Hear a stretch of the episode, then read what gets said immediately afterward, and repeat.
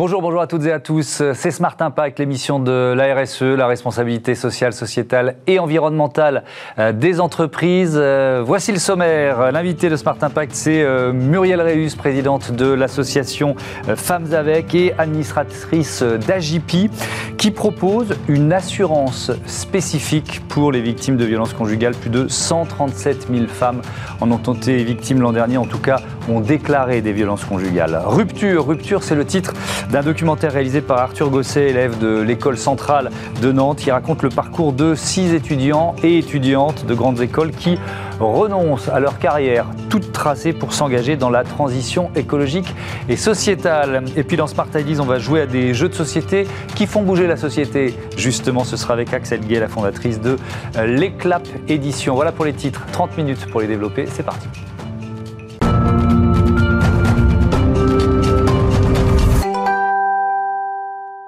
Bonjour Muriel Réus, heureux de vous accueillir. Euh, vous êtes euh, donc euh, la présidente de l'association Femmes avec et vous êtes au bord, vous êtes administratrice d'Agipi. Et en fait, c'est intéressant parce qu'avec ces deux casquettes, vous avez décidé de faire bouger les lignes et de venir en aide aux, victimes de, violences conjugales. Comment C'était quoi la démarche en fait? Alors, vous savez que les violences subies par les femmes restent une des violations des droits de l'homme les plus importantes au monde. Mmh. c'est d'ailleurs une des une des, comment dire, une des, euh, la manifestation la plus répandue euh, et la plus euh, aiguë des inégalités hommes-femmes. Et d'ailleurs, quand il y a des crises, ça s'accentue. On le voit quasiment à chaque crise. Hein. On l'a vu pendant le confinement, plus de 36% d'augmentation des signalements de violences conjugales mm. pendant le confinement. Mm. nous avons décidé avec AGP de mettre en place une solution pour les violences conjugales. Euh, il y avait un trou dans la raquette, aucune assurance n'existait euh, pour aider les femmes et les hommes victimes de ce fléau. Mais aucune assurance chez AGP ou en général Non, en général. Donc c'est une première dans, le monde de l'assurance en France C'est une première dans le monde de l'assurance. Mhm. Il n'existait rien pour aider euh, les femmes et les hommes victimes de violences conjugales. Donc on a réfléchi à un processus pluridisciplinaire. Parce mhm. que les violences conjugales, en fait, c'est c'est multicausal hein, et c'est extrêmement complexe, compliqué. Vous mmh. savez, la dépendance, euh, euh, tout est extrêmement euh, difficile Imbriqué. quand on est victime de violences conjugales. L'emprise est, est, une des manifestations, là aussi, les mmh. plus aiguës et les plus difficiles à gérer. Donc nous avons mis en place un processus pluridisciplinaire.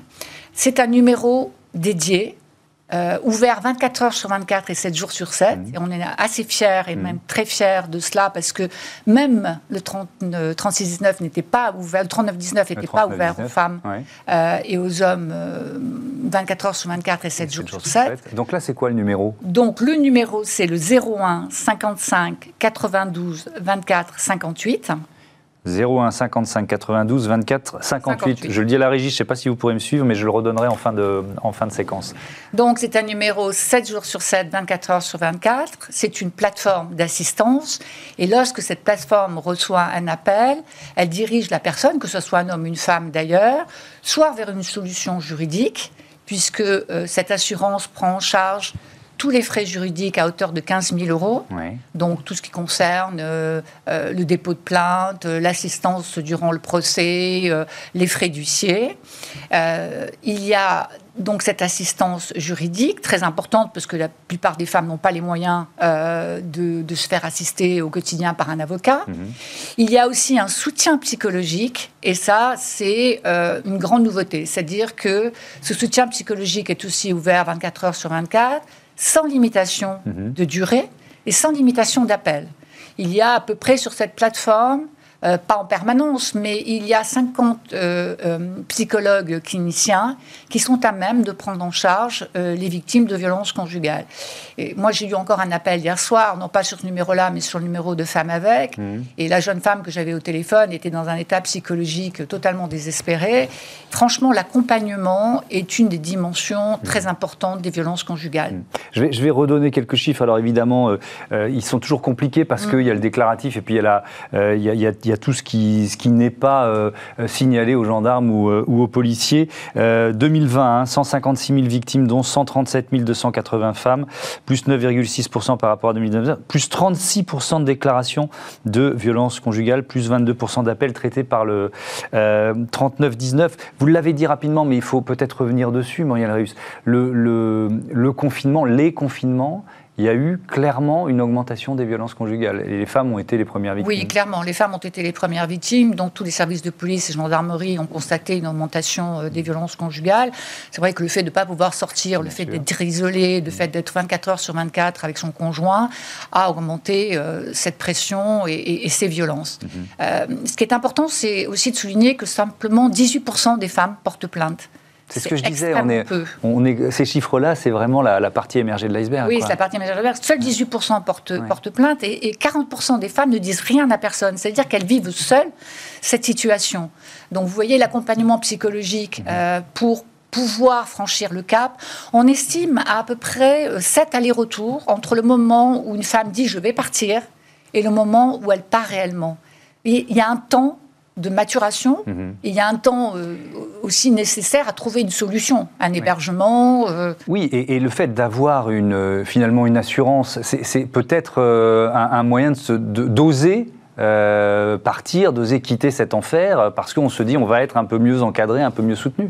C'est aussi pour ça que vous l'avez créé cette C'est pour ça qu'on l'a créé. moi, ce que je constate, hein, parce que cette association existe maintenant depuis plusieurs années, mm. donc euh, on a au téléphone régulièrement des femmes qui sont, et des hommes aussi, hein, mm. qui sont victimes de violences conjugales. Euh, si vous voulez, le, processus est très long, cet aller-retour. Donc il y a la prise de conscience, mm. il y a le fait de surmonter le déni, il y a le fait d'accepter le fait qu'on n'est pas responsable de la situation, parce que la culpabilité est présente. Vous avez euh, des familles qui ont des enfants, donc ça pose le problème de l'ensemble de la cellule familiale. Qu'est-ce que je fais de mes enfants? Dans quelle école vais-je les mettre? Euh, Quel est l'appartement que l'on va me donner et va-t-on me donner un logement? Donc, si vous voulez, l'accompagnement, il est fondamental. Pour aider quelqu'un dans cette situation, il faut avoir une cellule psychologique, une cellule d'accompagnement, peut-être même des cellules de coaching, euh, parce qu'il faut aider ces femmes, il faut aider ces hommes à franchir le cap et à ne plus supporter cette situation qui est totalement intolérable. La plupart de, ces violences ont lieu au domicile conjugal. Mhm. C'est ça une violence conjugale, c'est une violence qui a lieu dans, au domicile du couple. Euh, la famille, c'est le lieu censé vous protéger. Bien sûr. C'est le cocon. Quand on rentre chez soi, on se, sent mieux. Je retrouve mon conjoint, je retrouve mes enfants, je suis mm. en protection dans ma famille. Et ce n'est pas le cas pour euh, nombre d'entre elles et d'entre eux. Hmm. Est-ce que ça a été compliqué de, convaincre euh, AJP Je disais que vous êtes administratrice, vous avez les, deux casquettes, mais euh, est-ce que ça a pris du temps finalement? Non, c'est une association d'assurés AJP. Oui, je sais. Oui. Donc il y a une vraie dimension sociale, sociétale, un vrai intérêt pour les sujets de ce hmm. type. Il y a d'ailleurs, on a un fonds de dotation chez AJP, dont je suis aussi administrateur. ce fonds de dotation aide des associations dans le milieu médical. donc il y avait cette démarche extrêmement citoyenne. Il y a cette démarche citoyenne chez AGP. Ça n'a pas été du tout difficile. Ce qui a été euh, un peu plus long, c'est-à-dire c'est la mise en place de, de, cette solution. C'est-à-dire quelles sont les composantes euh, dont on avait absolument besoin. Parce que l'idée, c'est pas de vendre des assurances. L'idée, c'est d'être efficace et d'accompagner. C'est qu'il y a un service et que ça fonctionne. Est-ce que vous espérez un effet boule de neige? C'est-à-dire que d'autres assurances se disent, mais oui, il faut qu'on le fasse maintenant, c'est pas possible. Je pense que, si vous voulez, le problème des violences conjugales sera résolu quand l'ensemble des composants de la société, enfin, sera mm. résolu, je l'espère, en tout cas diminuera, quand l'ensemble des composants de la société euh, se mettront en marche ensemble. Euh, pour résoudre ce problème, il faut avoir une culture commune. Il faut que les associations, les hôpitaux, euh, euh, les services de gendarmerie, les services de police et les entreprises hmm. se mobilisent sur ces sujets. Hmm. Femmes avec, il y, a quoi d'autre comme type d'action menée par, Alors, par Femmes avec, ça a trois piliers. il y a un pilier qui est la lutte contre les violences conjugales, les violences faites aux femmes et aux enfants. Il y a un pilier sur les inégalités, les inégalités de genre, hmm. et aussi un sujet qui, moi, me tient particulièrement à cœur, ce qui sont les familles monoparentales. Vous savez qu'il y a à peu près 1 800 000 familles pour monoparentales en France. 80% des chefs de famille de ces familles sont des femmes. Euh, donc, elles ont une charge mentale extrêmement importante à subir. Et donc, nous accompagnons au travers de tables rondes, d'opérations de mobilisation, de sensibilisation, de lobbying, euh, et avec l'aide d'entreprises hein, qui mhm. nous accompagnent, euh, les femmes et les hommes et les familles sur ces trois piliers. Mhm. tiens, on, va parler tout à l'heure dans Smart Ideas de, de sexisme. vous avez une, une, expérience de chef d'entreprise, de cadre dirigeante dans, dans de nombreux grands groupes, notamment dans la communication, euh, euh, la, publicité. Est-ce que vous en avez souffert du sexisme ordinaire? À titre personnel, non. Euh, il m'a fallu du temps, j'imagine, comme toutes les femmes de ma génération, parce que nous, on a eu la chance que des femmes avant nous, les Simone Veil, les Badinter, soient des pionnières et se battent. Voilà, ouvrent la voie et mm. soient des pionnières et se battent pour ces sujets-là. Donc, ma génération, enfin, en tout cas, moi, je n'ai pas eu ce sentiment-là, mais j'ai très vite compris euh, que ça pouvait être le cas pour d'autres et que euh, le sexisme pouvait être présent, euh, les inégalités aussi, dans mhm. le monde de l'entreprise. Et je le constate aujourd'hui, franchement, aujourd'hui, je suis impliquée au quotidien sur ces sujets-là.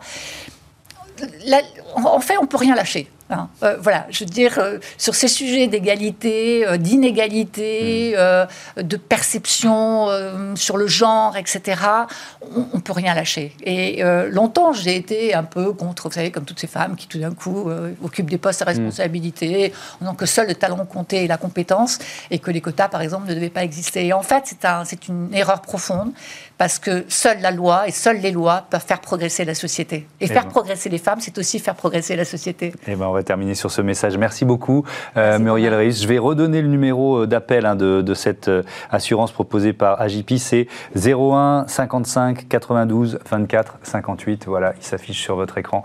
Merci et bravo en régie à Joséphine et à Romain d'avoir d'avoir suivi. Merci beaucoup. On passe au débat de cette émission consacrée au film Rupture.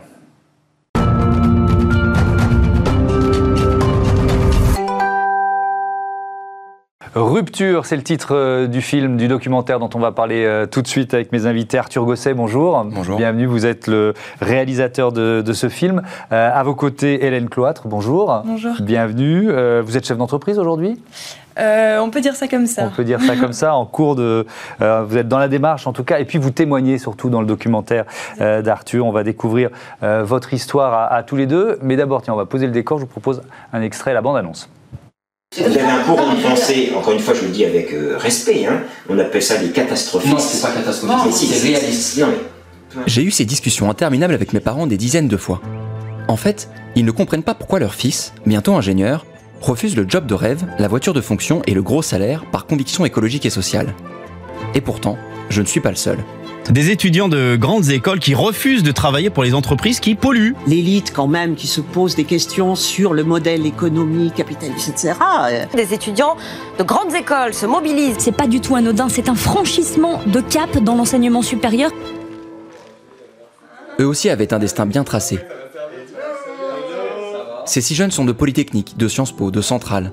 Tous ont fait un choix radical renoncer à l'avenir qu'on leur promettait pour une vie qu'ils jugent plus compatible avec les enjeux environnementaux et sociétaux. Ce film les suit dans leur rupture avec la voie classique proposée par les grandes écoles et dans l'écriture de leur propre histoire. Voilà, on a raccourci un peu la bande-annonce pour vous quand même vous donner la parole suffisamment longtemps. Pourquoi ce film, Arthur Gosset? Parce que bah, moi, c'est un, une crise, on va dire, que je vis de l'intérieur, un phénomène sociétal que je vis de l'intérieur. Euh, donc j'ai intégré Centrale Nantes en septembre 2017. Quand je suis arrivé à Centrale Nantes, on parlait surtout d'écologie euh, de façon marginale. On peut appeler ça l'écologie d'éco-geste. Et en fait, euh, il se trouve qu'en 2018-2019, un renversement qu'on a tous vécu en tant qu'étudiants, mmh. où d'un seul coup, l'écologie et les questions euh, également sociales ont pris beaucoup plus de place. Et, en fait, on est passé du coup de cette écologie marginale d'éco-geste à une remise en question plus profonde, notamment des formations, et puis bah, du chemin tout tracé. Euh, de la part des étudiants. Oui, c'est ce que vous, le citez d'ailleurs dans, le film, le manifeste pour un réveil écologique. On a reçu déjà plusieurs fois des, étudiants qui, qui participent. C'est en fait, c'est quoi Vous dites le, notre modèle, notre vieux modèle, euh, produire, consommer, jeter, c'est pas possible. On peut pas continuer de nous l'apprendre. C'est ça un peu l'idée? Exactement. je pense qu'il y a le, il y a effectivement déjà ce, bah, ce qu'on nous apprend euh, dans ces grandes écoles. Mm. Donc on est, on est prédestiné, on est prédestiné à former, à, on est formé à diriger le monde de demain, on va mm. dire.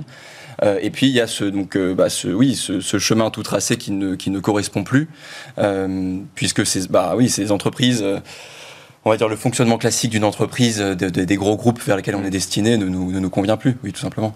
Et Hélène euh, Cloître, votre, votre histoire. Alors vous, c'était quoi votre formation école de commerce, c'est ça Oui, c'est ça. J'ai fait une école de commerce euh, à Lille. Ouais. Et ensuite, euh, une fois que j'ai eu mon master, je suis allée directement euh, dans un gros groupe de la grande distribution Mhm. où j'ai été euh, commerciale pendant, pendant plus d'un an euh, à vendre euh, des produits de, de- de consommation quotidienne euh, dans les supermarchés. Et donc, euh, au bout de- d'un peu plus d'un an, j'ai décidé d'arrêter euh, pour donner bah, plus de sens à ma carrière et faire quelque chose qui avait plus de sens euh, sur le plan écologique et social. En fait, c'est une question qu'on doit tous se poser régulièrement hein, dans nos vies. C'est la, la question du pourquoi. Pourquoi je fais ce métier? Pourquoi je suis, je suis là? Vous vous êtes posé cette question, tout simplement. Oui, je me suis posé ces questions. Euh, après, c'est vrai que je pense que dans certains gros groupes, quand on rentre, euh, euh, quand on commence à travailler dans certains grands groupes, on a d'autres motivations euh, pour y rentrer après le diplôme, notamment le fait que ce soit des, des carrières qui soient reconnues, des entreprises qui soient très valorisées, et c'est des beaux noms sur des CV. Et je pense qu'au bout de quelques temps, on se pose d'autres questions et on a d'autres motivations pour rester. Et alors là, vous dites quoi? Je veux, je veux créer mon entreprise. Je veux... ça, ça a été quoi la démarche depuis? Alors à ce moment-là, la démarche, elle était un peu floue. J'ai Ouais. J'ai juste su que ça me convenait plus, que j'étais plus du tout en valeur avec euh, mon activité au quotidien, euh, que j'étais même moi euh, plus du tout crédible devant mes clients parce que je croyais plus vraiment en ce que je faisais. Donc à ce moment-là, j'ai décidé de, de- de me poser des questions, de réfléchir, et donc ça a débouché sur une création d'entreprise au Mans. Et sur quel rapidement Sur quel, quel domaine Quelle idée? Euh, alors, euh, j'ai toujours été un peu sensibilisée par le gaspillage Ouais. et je connaissais un peu la grande distribution de par mon expérience. Et donc, j'ai décidé de faire euh, une conserverie anti-gaspillage au Mans euh, où on récupérait avec donc une associée, mon associée Séverine, les, les invendus de la grande distribution, donc les fruits et légumes invendus, pour les transformer en, en confiture. Eh ben voilà une belle idée. Est-ce qu'on vous a pris pour un extraterrestre? Est-ce qu'il y a eu quand même beaucoup de réactions de vos parents le- la, la bande-annonce démarre avec ça, de proches, ou d'autres élèves d'ailleurs dans vos écoles Non, Les gars, ça va, on est, on est à Centrale, euh, traçons la route quoi. Alors, je pense pas, non, dans- en tout cas, dans les écoles d'ingénieurs, je pense pas, parce Mhm. que dans les écoles d'ingénieurs, on est formé pour faire confiance à la science, et la Mhm. science nous dit clairement qu'on va droit dans le mur si on continue sur cette lancée. Donc, il y a ce, ce mouvement est né dans les grandes écoles, euh, et je pense plutôt dans les écoles d'ingénieurs d'ailleurs. Mhm. Donc, au- parmi, euh, oui, nos, nos camarades de classe, mes camarades de classe, non, pas, pas du tout. Par contre, oui, effectivement, il y a un décalage générationnel avec nos, nos parents, avec aussi, du coup, les directions dans les écoles, qui comprennent pas vraiment ce qui se passe, pourquoi ces étudiants-là, d'un seul coup, changent de cap. Euh, donc d'où la démarche également de faire un documentaire bah, pour comprendre en profondeur euh, les mentalités, quoi, l'évolution des mentalités.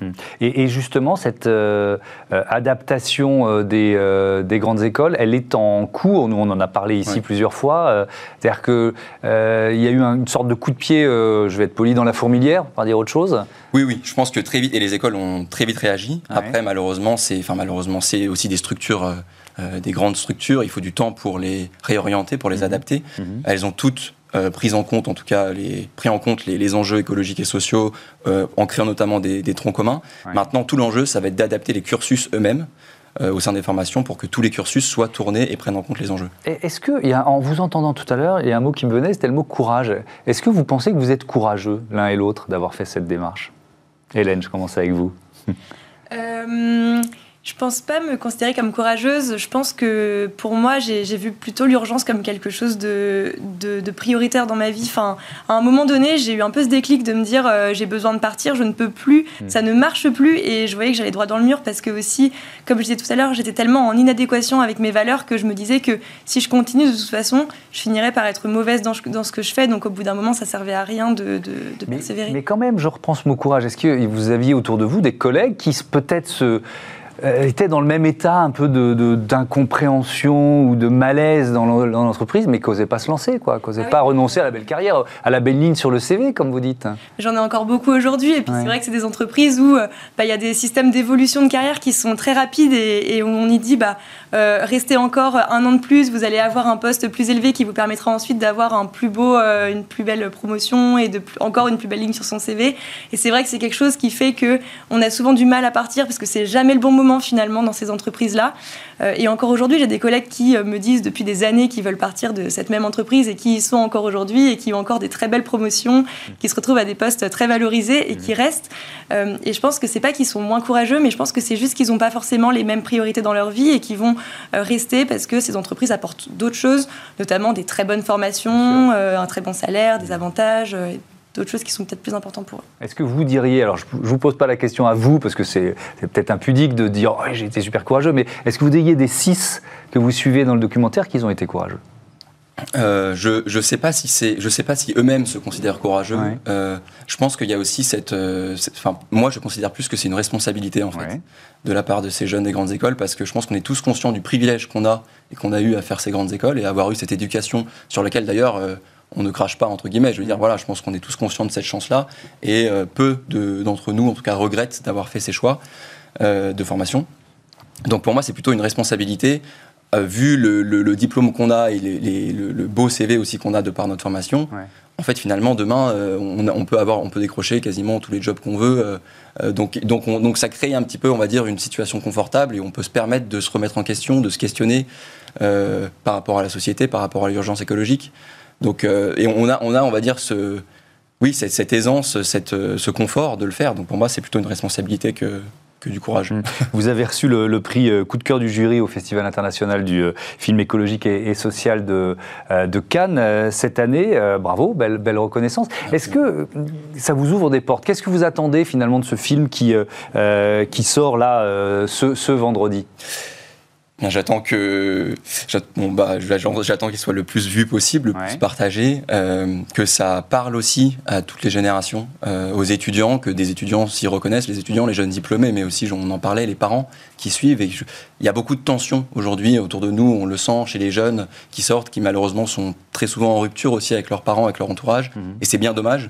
Euh, et j'espère que ce film permettra de oui, en tout cas de communiquer davantage euh, entre les entreprises, les, les écoles et l'entourage de ces jeunes diplômés. Est-ce que vous vous adressez aussi au DRH des Oui, entreprises, des grands groupes Parce que c'est un enjeu majeur aussi pour euh, le recrutement, Ouais. pour ces boîtes. Et, euh, et puis l'objectif n'est pas de rester bien sûr à ce stade de rupture, au contraire, c'est euh, de trouver des solutions, de communiquer davantage. C'est d'ailleurs déjà ce que fait le, le collectif pour un réveil écologique, qui Mm. est constamment en train de, de communiquer, d'échanger avec ces entreprises, notamment pour faire remonter au sein de ces entreprises les volontés des jeunes diplômés. Euh, et il y a un enjeu énorme, effectivement. Donc ce film est aussi à, des- à destination des RH pour comprendre un petit peu plus. Je pense que c'est vraiment un film qui, qui peut permettre de, comprendre ce qu'on vit, ce qu'on ressent, nos volontés, nos convictions.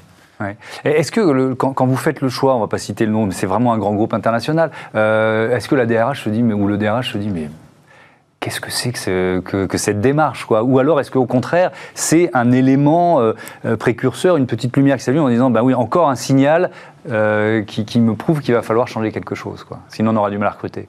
Euh, alors, je pense que dans un premier temps, quand j'ai annoncé que je pensais démissionner euh, à mon chef, euh, il a, je pense, l'habitude que les, que les jeunes, parfois, soient à deux doigts de démissionner. Donc, il croyait pas vraiment que j'allais le faire. Parce que c'est comme une sorte de. je pense que c'est assez redondant qu'on lui dise Oh, j'en ai marre, je vais partir, mais que finalement, on finisse par rester. Parce que le job est beau, le salaire, Voilà. le CV, etc. On y revient. Donc, donc finalement, je pense qu'il pensait pas que j'allais partir pour de vrai. Et le jour où je lui ai annoncé, il est un peu tombé de haut, il s'y attendait pas. Où je lui ai dit, bah, c'est ma décision est prise, j'envoie ma lettre de démission. Et là, ça a été, euh, euh, enfin, ça a été euh, une surprise, je pense, pour lui. Et j'ai eu des rendez-vous avec les RH qui m'ont posé beaucoup de questions sur mes motivations, qui m'ont demandé pourquoi j'avais pris ces décisions-là. Et mes chefs ont, dit d'ailleurs que ils comprenaient la raison pour laquelle je partais et que c'était aussi un discours qu'il fallait qu'ils entendent. Donc ça, c'est aussi une réussite pour moi d'avoir réussi à faire passer un message en fait auprès de ma hiérarchie. Merci beaucoup, merci euh, à tous les deux. Donc la sortie euh, ce vendredi du film euh, Rupture sur, sur Spicy. Merci encore d'être venu en parler dans Smart Impact. On passe à notre rubrique Smart Ideas, des jeux pour faire bouger la société. C'est tout de suite.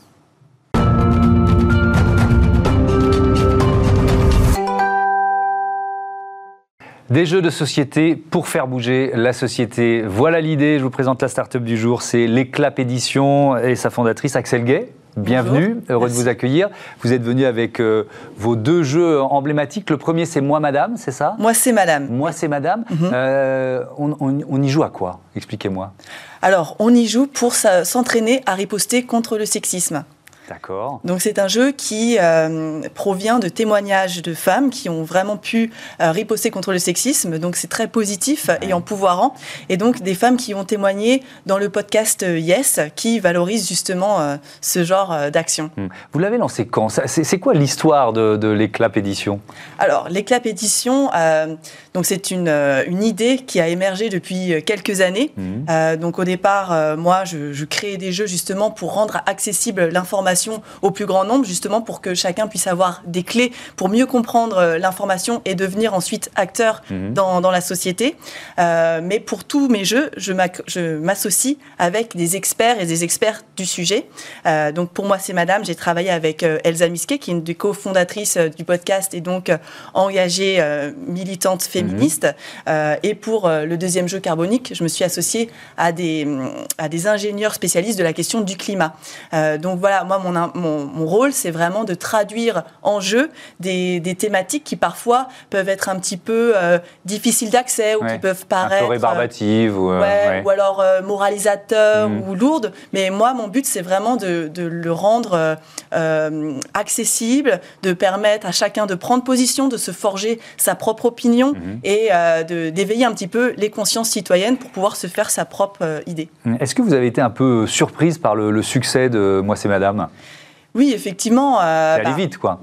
Nous, on a, on a lancé ce jeu-là alors euh, euh, avec nos moyens, quoi. Et Mhm. c'est vrai que euh, la, la, le, le succès a été, assez rapide et, et on en est très, très heureuse Mhm. parce que ça veut dire que beaucoup de personnes prennent ce sujet vraiment à cœur. Hmm. Carbonique, c'est quoi l'idée? On joue à quoi? Alors, Carbonique, c'est un jeu qui nous permet de prendre conscience de l'impact euh, carbone de Mhm. nos actions quotidiennes. Donc, on sait tous que, enfin, on sait tous, pas, pas encore tous, que euh, pour euh, limiter le réchauffement climatique, il ne faudrait pas émettre plus de 2 tonnes de carbone euh, par an. Sauf qu'aujourd'hui, on en est plutôt à 11 tonnes par Français par an. Et donc, ce jeu permet, tout en jouant, parce que toutes les mécaniques sont, sont dynamiques et collectives et, et sympas, mais de, de réussir à diminuer son impact, voilà, dans, dans une expérience euh, chouette. Pourquoi le, le jeu, euh, c'est si efficace? Eh Parce que c'est vrai que c'est un, levier d'efficacité, le jeu. On, on voit qu'il y a une gamification même du, du- du monde de l'entreprise, etc. Pourquoi c'est si efficace? Eh bien, justement parce que le jeu, ça permet de, de vivre une expérience, Ouais. de, de réussir à accéder à cette information, mais de manière non linéaire, où chacun peut venir euh, euh, jouer un rôle. Donc c'est une expérience fictive aussi. On peut aussi euh, se mettre à la place de quelqu'un d'autre, prendre un petit peu de hauteur sur cette information pour euh, venir se faire sa propre, sa propre opinion. Et donc le jeu, les neurosciences le disent, c'est un des meilleurs vecteurs de, de l'apprentissage. Et en plus, avec l'expérience collective que ça apporte, ça vient marquer les esprits, ça vient se euh, permettre de se positionner. Allez, il nous reste une minute peut-être pour bien. parler de l'impact de vos jeux. Est-ce que le secteur de l'édition de, de- de jeux de société, il est conscient de, de son impact? Est-ce qu'il essaye de changer? Alors, petit à petit, nous, Ouais. effectivement, on commence à se fédérer entre petits éditeurs Ouais. qui ont justement des envies de, de faire des jeux qui ont des, des impacts un peu plus euh, euh, sociétal, euh, qui permettent aussi de, de, mettre, de, de mettre en valeur plus des, des, des figures euh, euh, féminines, euh, même de, de la diversité, parce que ça, c'est encore peu présent dans le jeu. Aussi d'avoir une démarche éco-responsable avec des jeux fabriqués en France ou nous en Italie, euh, avec du papier FSC. Voilà, donc ça commence, mais c'est vrai que c'est c'est encore émergent. Merci beaucoup, merci, Merci beaucoup. Axel Gay, bon vent à l'Éclap Édition. Voilà, c'est la fin de cette émission. Je voudrais remercier Joséphine Dacoury à la, production, à la programmation, César Voyer qui, était présent aujourd'hui aussi, euh, Romain Luc à la réalisation, Alexandre euh, La Rochelle au son. Merci à toutes les équipes de euh, Bismart. Je vous donne rendez-vous très vite sur la chaîne des audacieuses et des audacieux. Salut.